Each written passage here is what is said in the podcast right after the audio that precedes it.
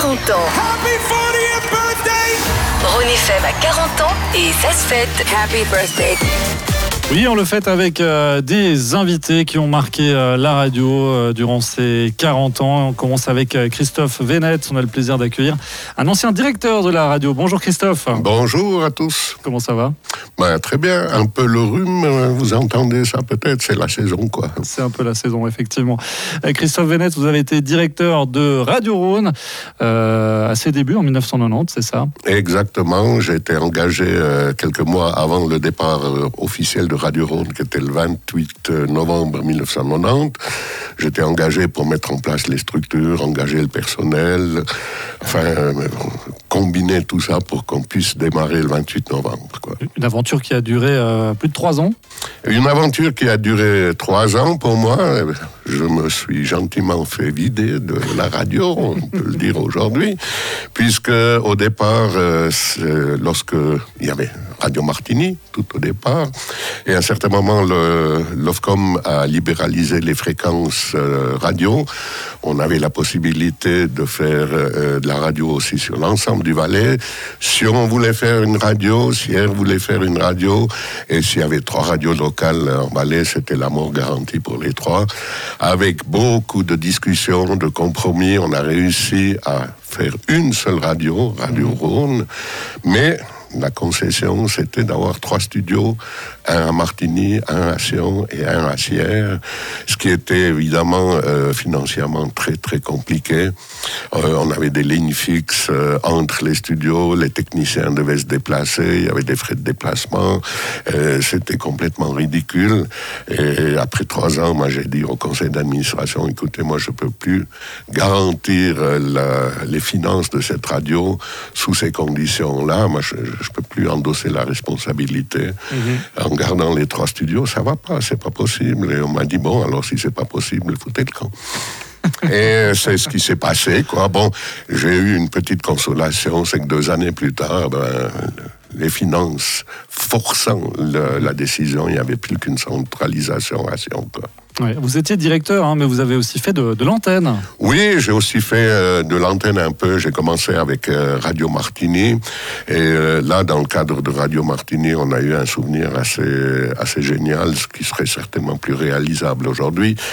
cette époque-là, j'étais pas encore directeur de, la radio, mais je m'occupais d'information Valais. Et on avait fait une campagne auprès des radios locales suisses. 17 radios locales, on leur a écrit, on leur a dit, écoutez, on vient chez vous dans votre ville avec un bus mobile à deux étages, euh, un bus londonien à deux étages. En au-dessus, il y avait le studio, en bas dessous un bar, mhm. et on vous offre une journée gratuite de radio. Et on faisait de la pub pour le Valais, on invitait des directeurs d'office du tourisme, des responsables de caves, etc., des, agriculteurs qui venaient présenter un peu le Valais là-dedans. Et on a gratuitement pu faire effectivement 17 journées dans différentes villes. Euh, ça, c'était un souvenir assez mémorable.